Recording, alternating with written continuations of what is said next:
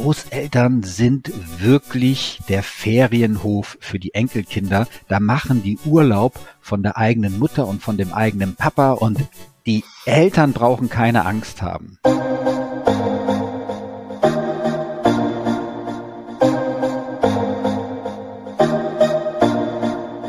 Mama Fürsorge von Katharina und Michelle. Der Podcast für alle Seiten der Mutterschaft.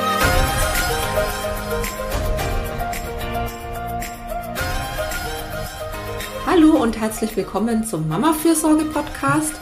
Heute zu Gast ist Sascha Spitt. Hallo. Hallo, moin. Hallo. Sascha ist Family Lab Seminarleiter nach Jesper Juhl und mehrfacher Buchautor, unter anderem von dem Buch Glücksfall Großeltern. Und das soll heute auch unser Thema sein. Wie kommt man damit zurecht, wenn es zum Beispiel zwischen den Großeltern und einem selber ja ein bisschen Unstimmigkeiten gibt, was die Kindererziehung angeht? Wie kann man sie einbinden ins Familienleben und wie kriegt man das hin, dass das möglichst harmonisch läuft? Und da freuen wir uns jetzt ganz arg, dass wir da jetzt eine gute halbe Stunde mit Sascha drüber reden können. Dankeschön, hi. Hallo nochmal. Ja, freut mich auch. Genau. Ähm, wir haben in unserem Buch Die Klügere gibt ab ja mehrere äh, Stationen aufgebaut, wie man sein Familienleben, den Alltag auch als Mutter ähm, mit anderen teilen kann. Unter anderem den Partner, ähm, die familienergänzende Kinderbetreuung und natürlich als sehr wichtige Stütze immer die Großeltern, so sie denn verfügbar sind. Und äh, das ist nicht nur eine Riesenchance, sondern auch ähm, manchmal Boden für Konflikte. Welche Erfahrungen hast du äh, mit den Konflikten über die Generationen hinweg? Ja, eigentlich kann ich da euer Motto aufnehmen aus eurem Buch. Ne? Äh, die Klügere gibt ab, gleichzeitig gibt sie bitte nicht unbedingt nach. Ähm, das genau. ist sozusagen ein ganz großes Thema. Also Glücksfall Großeltern es ist ja definitiv so, dass ähm, Oma und Opa einfach für die Kinder wichtig sind. Mhm. Ähm, und Oma und Opa, ob es die Schwiegereltern sind oder die eigenen Eltern, die lieben ihre Enkelkinder. Das ist erstmal so die Grundbasis, die man, glaube ich, äh, anlegen sollte, bei all den Konflikten, die es potenziell gibt, mhm. im Hinterkopf zu haben, die Großeltern lieben ihre Enkelkinder und wollen aus ihrer Perspektive auch nur das Beste für die Enkelkinder. Und das ist vielleicht nicht unbedingt das Beste aus meiner mütterlichen oder elterlichen Perspektive für genau. mein Kind. Und dann ist ja eventuell potenziell ein Konfliktfall da. Und ähm, der Klassiker ist immer wieder, ähm, dass die Großeltern sich einmischen oder mhm. man das Gefühl hat, sie würden sich einmischen in die eigene Erziehung. Mhm. Ähm, der andere Klassiker ist, ähm, dass die Großeltern nicht das machen, was ich möchte. genau. Das heißt, ich mich eigentlich bei denen einmische mhm. und die das nicht zulassen. Ah, äh, das wäre sozusagen die andere mhm. Seite der Medaille. Und das dritte Thema, was ich häufiger höre, ist natürlich auch das Thema ähm, Schwiegereltern, Schwiegermutter. Ähm, und dann vielleicht noch am Ende ein Thema, was immer mehr kommt auch, dass die Großeltern eigentlich kein Interesse zeigen. Also, dass die mhm. ihr eigenes Leben haben, dass sie sagen, mhm. Mallorca, da überwintern wir, sind halt mal drei Monate weg. Oder ähm, wir mhm. haben hier irgendwie unseren Golfclub oder Skatclub oder sprich, ich habe mein eigenes Leben und das lebe ich auch und genieße ich auch. Mhm. Ähm, und ähm, gerne passe ich auf die Enkelkinder auf, aber ich bin hier nicht dein Dauerbabysitter äh, und immer verfügbar für dich. Und ähm, das habe ich auch öfters, dass da Eltern sagen, ja, ähm, Großeltern sind vorhanden, gleichzeitig mhm. nicht so, wie wir uns das vielleicht wünschen oder bräuchten. Hängt vielleicht auch ein bisschen damit zusammen, dass die Lebensphase im Alter, wenn ich jetzt mal sage, einfach viel aktiver geworden ist, ne? Dass da auch andere Vorstellungen jetzt, jetzt da sind. Also wenn ich jetzt an ja. mein, an mein Leben irgendwann im Alter denke, denke ich mir vielleicht auch eben an, an Sachen, die man noch nachholen kann, die man vielleicht die letzten Jahre nicht machen konnte. Also kann das vielleicht sogar ein bisschen nachvollziehen. Mhm. Aber ist natürlich also schade. Hat sicherlich was mit Generationen zu tun. Also früher, wo man auf dem Hof groß geworden ist und sozusagen so ein Generationsvertrag da war, dass die Großeltern auf die Enkelkinder aufpassen, mhm. ähm, das ist halt vorbei. Und gerade, was auch immer häufiger ist, ist ja auch, dass ähm, Eltern einfach ähm, mit viel Abstand zu den eigenen Eltern oder den Schwiegereltern leben. Das heißt, dass die gar nicht so greifbar sind. Also nicht um die Ecke, sondern einfach 200, 300, 500, 900 Kilometer mhm, Entfernung mhm. dazwischen ist. Und wenn das Kind dann krank ist, dann ist halt nicht die Oma plötzlich da, sondern man muss es richtig organisieren.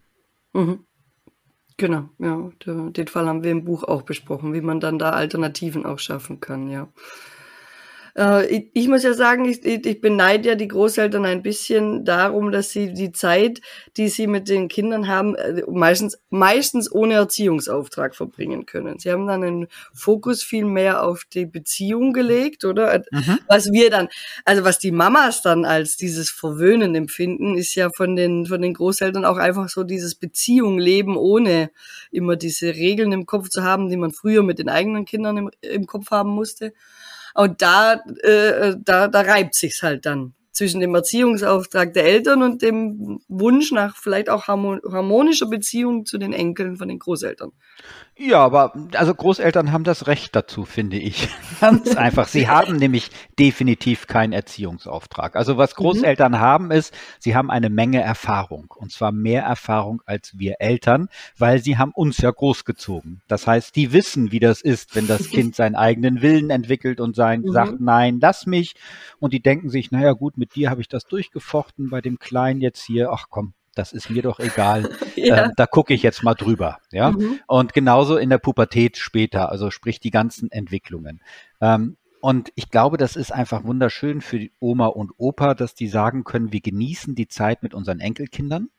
Ja. Das ist eine Genusszeit. Wir sind nicht der verlängerte Arm der leiblichen Eltern, sondern mhm. wir sind die Großeltern, wir sind genetisch verbunden und wir genießen einfach diese wunderschöne Zeit. Punkt eins. Und ähm, Punkt zwei, darauf basierend auch, wir sind für das Kind ja letztendlich der Schlüssel in die Familiengeschichte. Also Kinder sind ja immer hoch neugierig auch, wie war denn das? Wie war Mama früher? Wie war Papa früher? Hast du mhm. alte Bilder? Zeig doch mal. Ähm, also das sozusagen als äh, Großeltern, als Glücksfall sozusagen auch für die Kinder.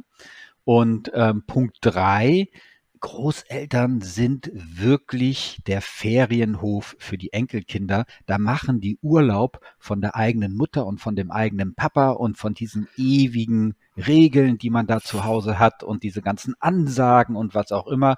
Und bei Oma und Opa mache ich mal Urlaub. Und die Eltern brauchen keine Angst haben. Ja, also die Kinder werden immer wissen, wer ist Mama und Papa und da ist mein Zuhause mhm. und da sind die zentralen Regeln und bei Oma und Opa eins und Oma und Opa zwei und vielleicht gibt's ja auch schon Patchwork-Oma und Opas. Ne? Mhm. Also ähm, da, da ist es halt einfach anders und das ist wie eine Art Urlaub. Und mir persönlich hat das zum Beispiel sehr geholfen. Ich habe mich sehr gerieben mit meinen Schwiegereltern, gerade mit meiner Schwiegermutter. Mhm. Und ähm, habe dann immer so nach dem Motto, da läuft der Fernseher und das möchte ich nicht. Ähm, und genau. irgendwann habe ich mich mal hingesetzt und habe gesagt, sag mal, Sascha, überleg doch mal, das Jahr hat 54 Wochen. Davon sind meine Töchter ungefähr vier Wochen im Jahr bei den Großeltern. Mhm. Und in vier Wochen wird nicht irgendetwas Gravierendes passieren, was deren Leben so umkrempelt, wenn ich die anderen 50 Wochen noch habe. Und es geht um Loslassen als Eltern. Wenn ich meine Kinder zu den Großeltern gebe, dann sollte ich loslassen und vertrauen, dass die Großeltern es auf ihre Art und Weise richtig machen. Das wäre sozusagen, mhm. die Klügere gibt ab. Gleichzeitig gibt die Klügere aber nicht nach, wenn es um elementare Sachen geht. Also, ja. wenn mein Kind eine Allergie hat, und Oma und Opa negieren diese Allergie und sagen, ach komm, das hat dir auch nicht geschadet, trink doch ruhig mal die Milch. Okay, ja. Dann geht es um das körperliche Wohlempfinden des Kindes. Da würde ich sagen, nein, das geht nicht. Wenn mhm. die Großeltern noch einen Erziehungsstil haben aus dem letzten Jahrtausend, das heißt, eine Backpfeife oder so gehört dazu, nein, das geht nicht. Also mhm. es gibt ganz klare No-Gos, ja. die sollte ich definieren. Ähm, und an, danach kann ich einfach sicher sein, dass die Großeltern äh, das Beste machen werden. Auf ihre Art und Weise. Und hast du Tipps, wie man sowas kommuniziert? Also zum einen muss ich mir ja erstmal klar werden, was sind meine No-Gos? Also in der, ja. die großen kenne ich, ja. Also das ist jetzt nichts, wo ich viel drüber nachdenken muss. Aber es gibt ja so ein paar Streitpunkte, die sind vielleicht noch ein bisschen unsicher. Dann werde ich, werde ich mir darüber klar. Und wie kriege ich das hin, mit den Großeltern so zu kommunizieren, dass die sich nicht angegriffen fühlen. Ja, wenn, wenn ich sage, euer, euer Erziehungsstil zum Beispiel, ja, ja. ich habe andere Gründe, ich möchte es anders haben und da gibt es bei mir eine Grenze. Ja, also das ähm, ob die sich jetzt angegriffen fühlen oder nicht, ist außerhalb meiner Macht. Das weiß ich nicht. Da, also da sollte man nicht Verantwortung für die Gefühle der eigenen Eltern übernehmen. Da merken wir aber, äh, dass wir als Eltern bezogen auf unsere eigenen Eltern wieder Kind werden. Ja, und mhm, plötzlich mhm. dieses Gefühl haben, hoffentlich wird Mama, sprich Oma jetzt nicht mich schief anschauen. Ja. Ähm, mit der Schwiegermutter oder dem Schwiegervater geht das häufig ein bisschen einfacher, weil man da so ein bisschen auf Distanz ist. Das heißt, da können, das wäre der erste Tipp, können sich die Eltern auch untereinander ein bisschen stützen. Ähm, als Elternpaar und einfach mhm. sagen, du, ich weiß, wenn meine Mutter was sagt, da komme ich ins Schlingern, da werde ich wieder zum Kind innerlich. Ähm, kannst du mich bitte unterstützen als Mann?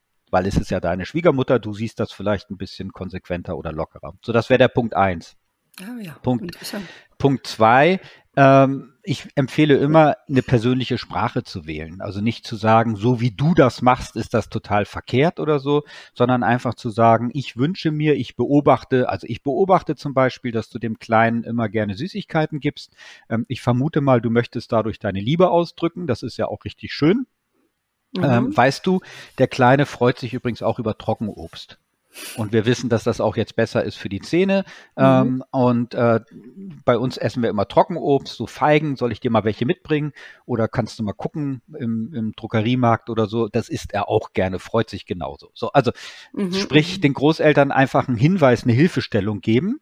Und wenn es um Erziehungsmethoden geht, im Sinne von, das hat dir doch aber auch nicht geschadet, Klammer auf, häufig hat es ja einem geschadet, nur die Eltern sehen es nicht. Deswegen ja. wollen wir das ja so nicht mit unserem Kind machen, Klammer wieder zu. Ja. Ähm, dann hilft es aber auch einfach zu sagen, du weißt du, ähm, die Pädagogik und die Erziehungswissenschaft und das, was wir über Kinder wissen und so, das hat sich halt alles weiterentwickelt. Ähm, und früher, vor 30 Jahren, hat man das so gesehen, wie du das sagst. Heute wissen wir mehr und heute wird das von den Experten so und so gesehen. Und deswegen ist mir das wichtig, ja. Das heißt, dann greife ich nicht die Lebenserfahrung der Mutter oder des Opas an, sondern ich sage nur, damals war das euer Stand des Wissens Heute wissen wir mehr und deswegen ist das die Art und Weise, wie wir das heute machen wollen. Und viele Großeltern sind dann manchmal auch dankbar, dass die dann sagen, oh, das wusste ich noch gar nicht. Mensch, ach so, ist das wirklich so? Ähm, all solche Sachen. Das stimmt, man tauscht sich tatsächlich eher jetzt so unter anderen Eltern über solche Dinge aus, aber mit, äh, mit den Großeltern wahrscheinlich weniger über neue Erziehungs Erziehungsstile oder ja. was es da jetzt an Erkenntnissen gibt. Das äh, stimmt tatsächlich. Mhm. Aber das ist so ein Weg, also eine Brücke, mhm. ja, ohne dass man jetzt sagen muss. Aber wichtig ist natürlich auch die klare Ansprache, wenn es nicht geht. Also wenn, wenn eine Großmutter noch der Meinung ist, das Kind kann ruhig im dunklen Raum schreien, weil das tut ihm gut, so die schwarze Pädagogik, ne, stärkt die Lunge, mhm. hört man ja manchmal immer noch, man, man ja. glaubt es kaum. Ähm, aber da müsste man sagen, du, das tut dem Kind weder der Lunge noch der Seele des Kindes gut. Und wenn du das noch einmal machst, dann wird meine Tochter, sprich dein Enkelkind, ähm, nicht mehr alleine bei dir sein, weil das geht nicht. Ne? Also das ist wichtig, ähm, dass man da wirklich eine klare Kante zieht bei gewissen Themen, wo vielleicht die Großeltern uneinsichtig sind. Ja, ja, das sehe ich auch so. Ähm, ich habe ja die Schwiegermutter im Haus. Ja, dann. ähm, du siehst aber auch ganz fröhlich aus. Ja, wir, wir haben auch, wir, wir, haben ein, ein, ein recht gutes Verhältnis, das passt es. Okay. es ist halt das geteilte Haus und somit auch, ähm, ich würde sagen, ein, ein, bisschen, ein bisschen mehr geteilte Verantwortung für den Alltag des Kindes, mhm. das als äh, wenn jetzt meine, meine eigene Mutter, die wohnt in Deutschland, 300 Kilometer entfernt, die sieht den Kleinen wirklich nur vier Wochen im Jahr, da würde ich dann, da bin ich auch so, ist mir egal, ist mhm. Urlaub mhm, äh, und mhm. dann äh, gibt's halt äh, zum Abendessen gibt's Pfannkuchen mit Nutella, ganz dick Nutella drauf, ist okay. Ähm, aber bei der Schwiegermutter im Haus, die jeden Tag mit dem Kleinen dann auch zu tun hat, da bin ich da an ein bisschen, also da haben wir öfter schon geredet und ich gehe da ganz oft den Weg, dass ich auch halt die, die Auswirkungen, die ihr Verhalten dann auf den Kleinen hat, dass ich ihr die bewusst mache. Also wenn sie ihn den ganzen Tag hat Fernsehen schauen lassen und der ist am Abend komplett drüber, dann äh, sprechen wir am nächsten Tag so über diese Erfahrung, die ich damit gemacht habe und äh, formuliere dann so ein bisschen die Bitte mit, das äh, dementsprechend zu beachten, weil es mhm. ihm wirklich nicht gut tut, äh, wenn er den ganzen Tag dann äh, Fernseh schaut. Ja. Und ihr kommt vor, es entspannt ihn und sobald der Fernseher aus ist, dreht er dann halt frei ungefähr. Und da äh, so über diesen Weg, dann habe ich sie nicht angegriffen, aber halt einfach, er ist so, es hat Äh, das funktioniert bei uns relativ gut. Aber ich, bei manchen Sachen musste ich auch schon klare Kante ziehen, weil zum Beispiel Jungs weinen nicht. Das ist für mich etwas, was, was ich nicht möchte. Ja. Wo ich ganz klar gesagt habe, nein, so, so nicht. Also eine kleine Perspektivenerweiterung, die ich da gerne, gerne. reingeben würde, ist gerade, wenn du sagst, ähm, der Kleine guckt den ganzen Tag Fernsehen und danach ist er durch. Wissen wir, ist ja auch so. Fernsehen saugt Energie. Mhm. Ja? Ähm, und ähm, das tut eigentlich niemandem gut. Und äh, es kann aber auch sein, dass vielleicht die Schwiegermutter ähm, es anstrengend findet und denkt, naja, der Fernseher, dann habe ich auch mal eine Pause. Also sprich, wenn man nicht nur sagt, was machst du mit dem Kind, sondern mhm. vielleicht auch mal sich was fragt, was könnte dir? die Motivation sein, das zu machen. Und vielleicht weiß sie keine andere Art, wie sie gerade Ruhe bekommt ähm, oder möchte das nicht klar sagen und weiß, wenn ich den Fernseher anmache, dann habe ich mal eine Stunde Pause.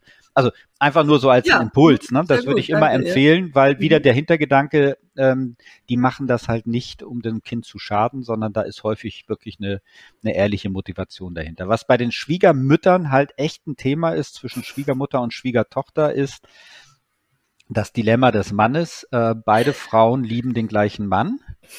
Und ähm, ich erlebe es immer mhm. wieder, wenn Männer es nicht schaffen, da eine klare Kante zu ziehen, dann wird es schwierig.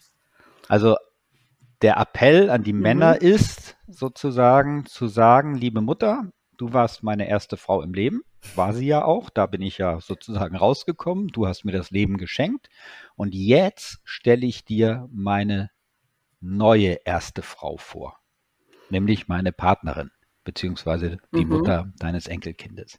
Und wenn das nicht klar ist, wenn sozusagen der Mann das, diese innere Klarheit nicht hat, dann tut er sich häufig auch im Vatersein schwer, erst recht, wenn die eigene Mutter noch so in der Nähe ist, mhm. weil er switcht ja dauernd zwischen Sohn sein und Partner sein plus Vater sein für das eigene Kind hin und her. Und das größte Dilemma, was ein Mann haben kann in dem Moment, ist, wenn die Schwiegermutter, also die eigene Mutter sagt, geh nach rechts mit dem Kind und die eigene Frau sagt, geh nach links oh, mit dem Kind. So, mhm. ne? Also zu wem stehe ich jetzt?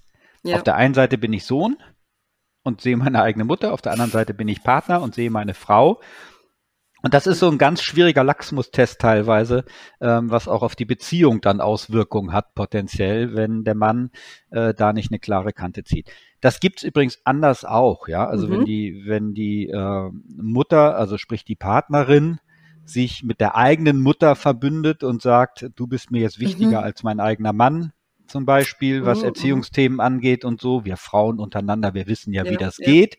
Ähm, dann hat man da auch äh, großes Konfliktpotenzial, weil Gott sei Dank die Väter ja immer aktiver werden und da auch äh, wirklich die Rolle einnehmen wollen.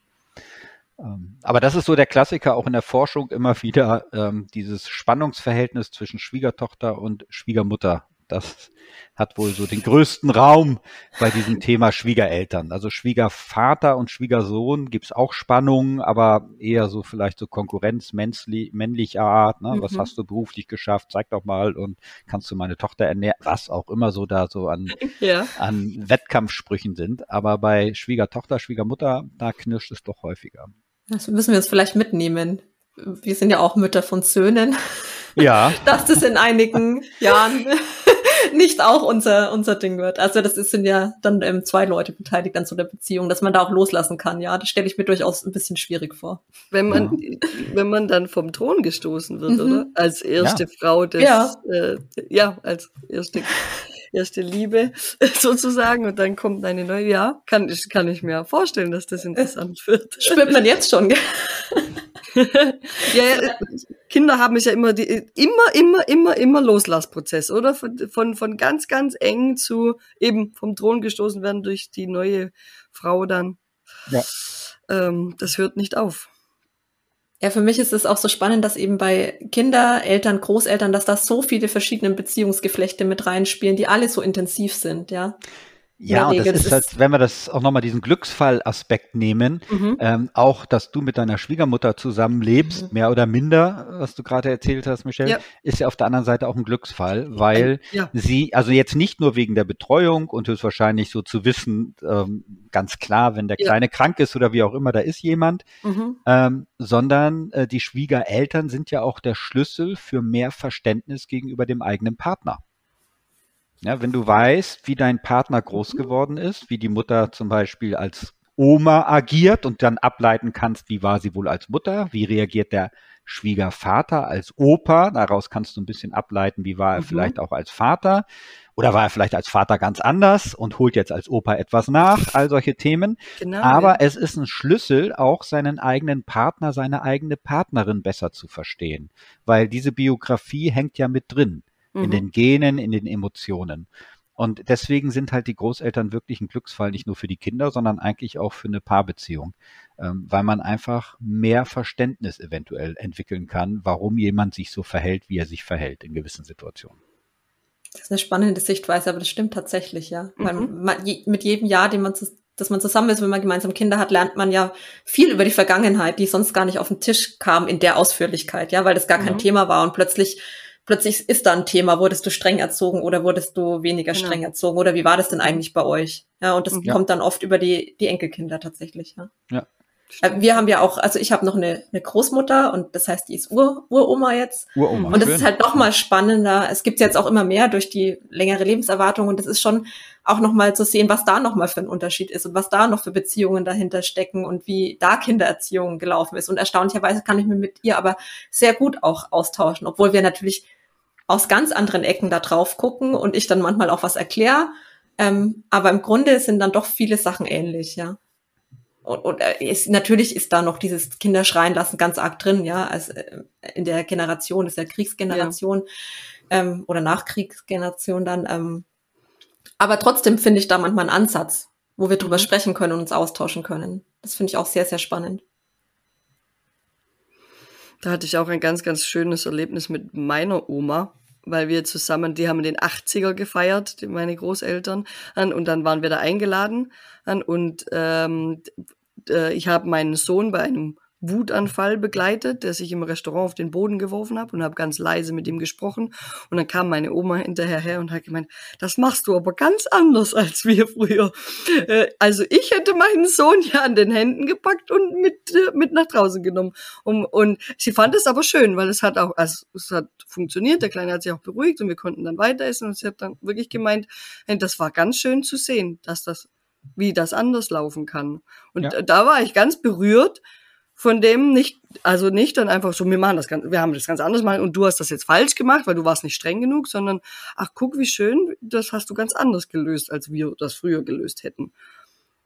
Und da, das ist ein schönes Beispiel, was du gerade erzählt hast. Und ich glaube, das ist dann, wenn so Generationen in Kontakt kommen miteinander, weil mhm. sie es vielleicht auch nicht anders gelernt hat oder vielleicht sie auch so in Anführungsstrichen äh, behandelt wurde als Kind damals. Mhm. Ähm, und wir dürfen ja auch nicht vergessen, dass diese ganzen Eltern- und Selbstoptimierungsliteratur jetzt ja gerade auch einen hohen Peak hat. Also das gab es ja. früher ja alles gar nicht, diese ganzen Möglichkeiten, sich zu informieren bis zum, zum, zur Überinformation, was wir mhm. ja teilweise haben.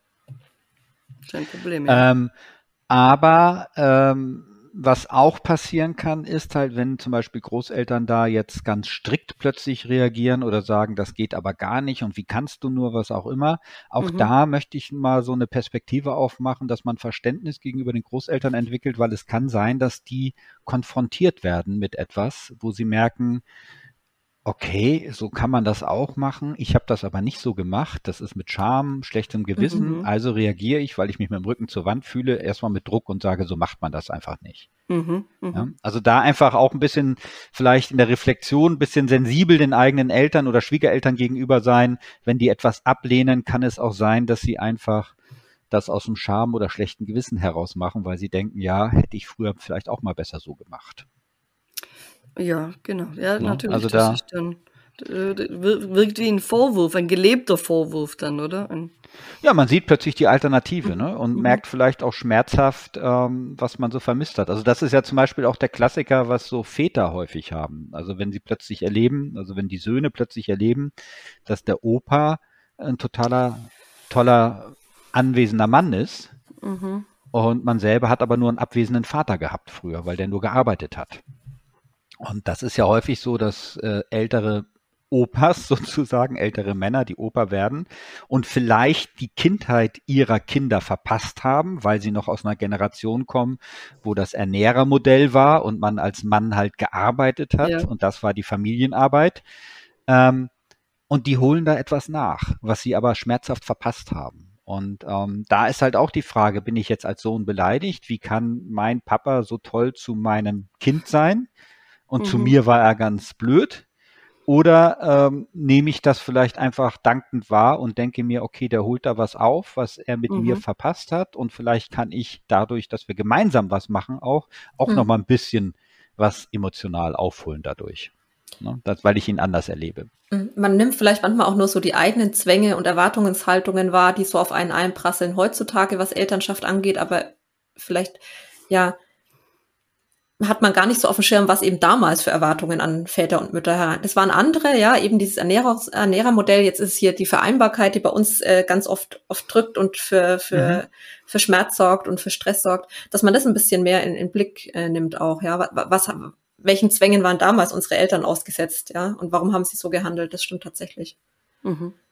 Also mal ein bisschen die eigene Situation wahrnehmen. Was stört mich? Was was löst mir ja löst in mir Druck aus und was war es vielleicht damals? Ist ja eigentlich ja. auch ein schöne, schöne, schöner Anlass, auch mal ins Gespräch zu kommen miteinander. Richtig, also das ist ja auch das Spannende, dass ähm, Eltern sich ja häufig auch mit ihren eigenen Eltern wieder versöhnen, wenn sie halt Großeltern geworden sind, weil man mhm. plötzlich ähm, so einen Bezugspunkt wieder hat. Ja, mhm. Und sagt, Mensch, ähm, jetzt bin ich Mama, du bist Mama gewesen oder bist schon immer Mama, jetzt bin ich auch Mama geworden.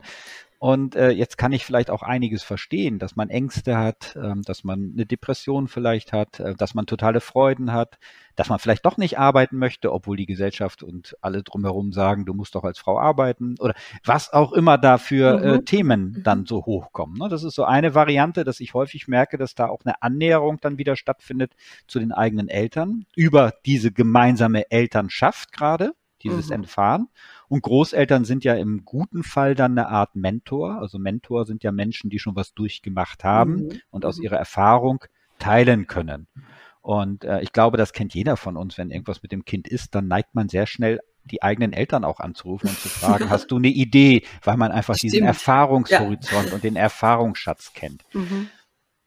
Was aber auch teilweise stattfindet, bisschen weniger, aber auch so zu gefühlt in meiner Beratungspraxis zu 20 Prozent, dass ich konfrontiert werde damit, dass Eltern sagen, ähm, jetzt sind wir Eltern geworden und äh, jetzt hat sich nochmal gezeigt, dass meine Mutter gar nicht geht und jetzt breche ich den Kontakt ab. Ja, also ja. dieses, ähm, ich bin, ich habe Sachen erlebt in meiner Kindheit und ähm, das werde ich mhm. jetzt meinem Kind aber ersparen. Mhm. Und ich merke auch, dass meine Mutter nicht fähig ist, sich mit mir zu freuen, sondern mir schon gleich wieder sagt, wie es sein muss und ich jetzt bitte immer jedes Wochenende vorbeikommen müsste, was auch immer, jetzt mal so mhm. hypothetisch, mhm. und wo dann einfach ähm, Erwachsene Frauen und Männer sagen, deswegen brechen wir den Kontakt ab. Also es gibt immer wieder Paare, die da sind und sagen, unsere Großeltern sind keine Option, mhm. weil wir den Kontakt nicht mehr haben und nicht wollen, aufgrund unserer Erfahrung in der Kindheit. Und das hat sich nochmal jetzt mit dem Enkelkind bestätigt. Also auch die Seite gibt es. Da, da, muss ich jetzt mal euch beide in eurer Expertise fragen, weil ihr euch da viel besser auskennt.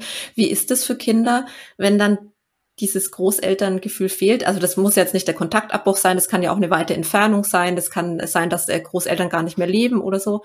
Ähm, kann man da einen Ersatz schaffen? Muss man da einen Ersatz schaffen? Das ist ja eigentlich schon eine, eine sehr wertvolle Beziehung, die die Kinder da eingehen können. Also wenn keine Großeltern da sind, ja, wer, wer will.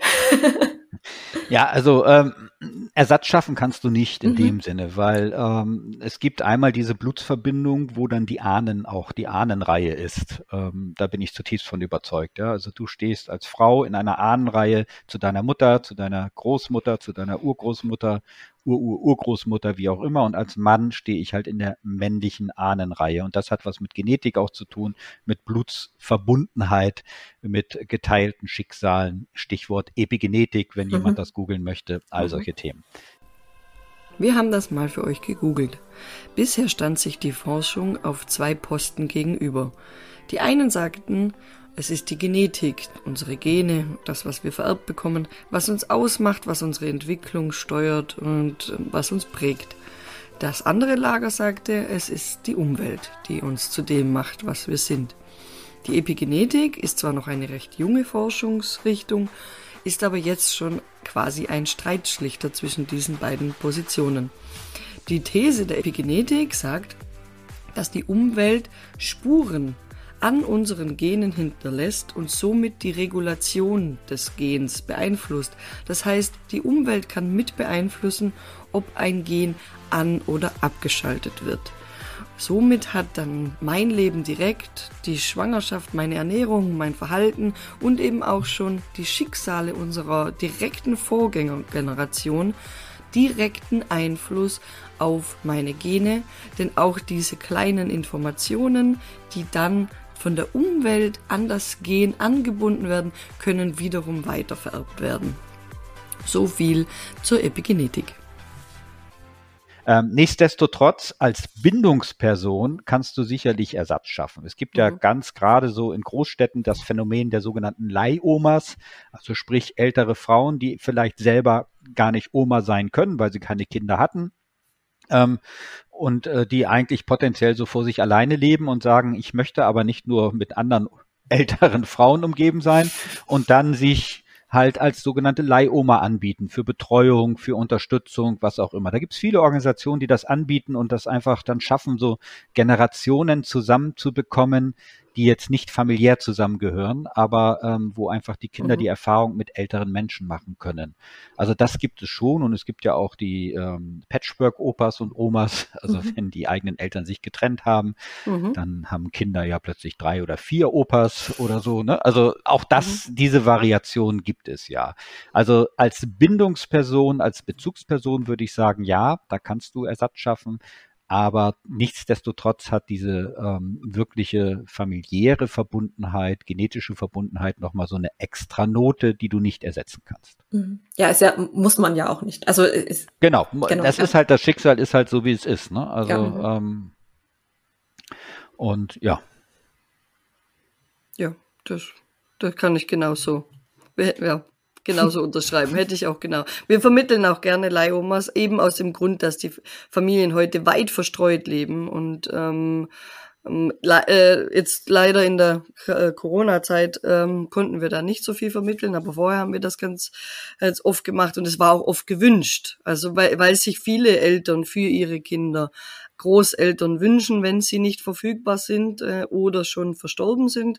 Und das ist ein, ein Wunsch, der oft an uns. Und jetzt auch nicht nur aus dem äh, Betreuungsaspekt tatsächlich, wirklich aus dem Beziehungsaspekt. Weitere Bindungspersonen, eine ältere, erfahrenere äh, Person, eine andere Beziehungsqualität als die äh, die zu den Eltern, die ja mit dem Erziehungsauftrag eben auch äh, einhergeht. Und, und da glaube ich, das ist schon eine sehr bereichernde Beziehung für die Kinder, äh, ähm, ob jetzt mit oder ohne Blutsverwandtschaft. Ja, und was häufig so bei dem Phänomen Leihoma oder so auch Nachbarinnen, Nachbarn ähm, mhm. häufig ein bisschen einfacher ist, dass die dann doch eher auch bereit sind, ähm, so gewisse Vorgaben zu akzeptieren, wenn man sagt, also so machen ja, wir das bitte, ja. weil das dann doch eher so eine Art, trotz alledem so eine Art Dienstleistung ist. Also mhm. da ist mhm. nicht diese, diese Verbundenheit, ja. Da, da fühlt sich keiner angegriffen. Die denken sich vielleicht, naja, die sind aber komisch drauf mit ihrem Vegetarier und Veganer Essen, aber wenn die das wollen, dann kriegt er halt das. Während die eigene Mutter vielleicht sagen würde, so ein Quatsch, was soll denn das? Ne? Also genau. richtige schöne Kuhmilch, das äh, hilft. Ähm, also das, das ja. ist dann häufig der Vorteil. Deswegen bin ich auch ein großer Fan, das sage ich immer Müttern, ähm, und Eltern, äh, wenn ihr Probleme mit, also wenn ihr wollt, dass eure Vorstellungen auch durchgezogen werden, wenn ihr nicht da seid, dann müsst ihr euch wirklich eine Dienstleistung kaufen. Dann müsst ihr gucken, dass ihr eine Betreuerin, Babysitterin, wie auch immer einkauft und da ganz klar sagt, so wird das hier gemacht. Das mhm. kannst du mit den eigenen Eltern nicht machen. Das ist keine Dienstleistung, sondern es ist ein Beziehungs- und familiäres Geschenk, wenn mhm. die eigenen Eltern die Betreuung übernehmen. Außer ich sag vielleicht, ich stock deine Rente auf, ich zahle dir was und dafür machst du, wie ich das will kommt mir gerade so als Idee, aber ich glaube, ja, ich habe noch niemanden erlebt oder so, wo, wo man das so macht, ja. Aber ähm, das ist, glaube ich, ganz wichtig, dass man da wirklich äh, im, im Hinterkopf hat, das ist keine Dienstleistung, sondern das ist Familie gerade. Und wenn ich eine Dienstleistung will, dann muss ich mir eine Dienstleistung buchen und dann kann ich auch als Kunde sagen, wie ich das gerne hätte. Selbst wenn ich dafür bezahlen würde, wäre ja immer noch die Beziehung im Raum und, und alles, was da ist. Also ja. das kann ich ja nicht wegdenken. Und oder, oder also das ist, da ist einfach zu viel da, um, um das so objektiv zu sehen. Dafür ist man einfach viel zu sehr verbunden, auf welche Art und Weise auch immer gut oder schlecht. Da sind so viele ja. Erfahrungen mhm. da, die kann ich jetzt nicht einfach ausschalten. Ja. Aber bevor ich da jetzt einen Dauerkampf mhm. mache mit meiner eigenen Mutter, ja. würde ich sagen, dann hole ich ja. mir halt einen Babysitter und besuche die Mutter gemeinsam. Mhm, mh. Und auch da, wenn ich wirklich ein Thema habe mit meiner eigenen Mutter oder meinem eigenen Vater, ähm, immer im Hinterkopf haben, wenn ich in mein Elternhaus, in meine Elternwohnung zurückkehre, dann werde ich angetriggert von Gerüchen, von Bildern, mhm. wie auch immer. Das ah. kann echt gefährlich sein, mhm. ja, weil man dann sehr schnell zum Kind wird wieder innerlich, obwohl man 30, 40, 50 ist. Trotzdem kriegt man so kindliche Züge innerlich im Unbewussten. Ja. Ähm, wenn die eigenen Eltern zu einem selbst ins Haus kommen und sagen oder in die Wohnung kommen und sagen so, so, so, so, dann kann es sein, dass ich auch immer so auf Abstand halten muss und dass mich das einfach anstrengt energetisch und dadurch eine Dünnhäutigkeit entsteht. Und wenn das der Fall sein sollte, einer von den beiden Varianten oder auch beide, dann empfehle ich einfach einen neutralen Ort. Dann trifft man sich halt im Restaurant oder man trifft sich halt äh, auf dem Spielplatz, wie auch immer. Also versucht diese Triggerpunkte wegzunehmen.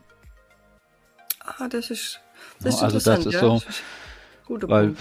ich weiß nicht, wenn wenn es bei euch unordentlich aussieht, kreatives Chaos und mhm. die Mutter kommt jedes Mal und sagt, wie sieht's hier aus und schon früher so und ich kann das nicht mehr hören, dann treffe ich mich halt draußen mit ihr.